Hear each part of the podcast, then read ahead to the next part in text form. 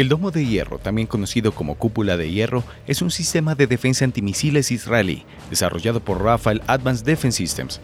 Fue diseñado para proteger a Israel de los ataques de cohetes de corto alcance, como los lanzados por el grupo terrorista Hezbollah desde la franja de Gaza. El domo de hierro está compuesto por tres componentes principales. Radar de detección y seguimiento, que detecta los misiles que se acercan a Israel sistema de control de armas y gestión de batalla, decide qué misiles interceptores Tamir deben ser lanzados. Unidad de disparo de misiles, lanza los misiles interceptores Tamir. El sistema funciona de la siguiente manera. Primero, el radar de detección y seguimiento detecta un misil que se acerca a Israel.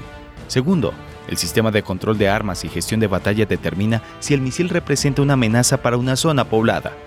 Tercero, si el misil representa una amenaza, se lanza un misil interceptor Tamir. Cuarto, el misil interceptor Tamir intercepta el misil entrante y lo destruye.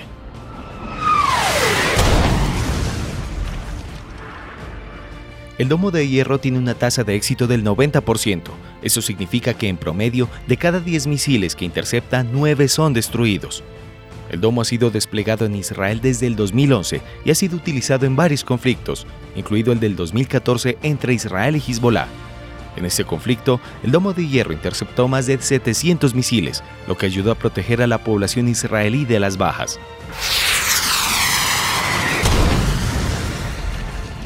El costo del domo es elevado. Cada misil interceptor Tamir cuesta alrededor de 60 mil dólares.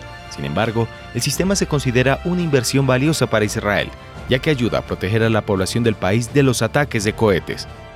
En 2023, este domo se ha utilizado para interceptar los misiles lanzados desde la franja de Gaza. El sistema ha sido eficaz en la protección de la población israelí de las muertes.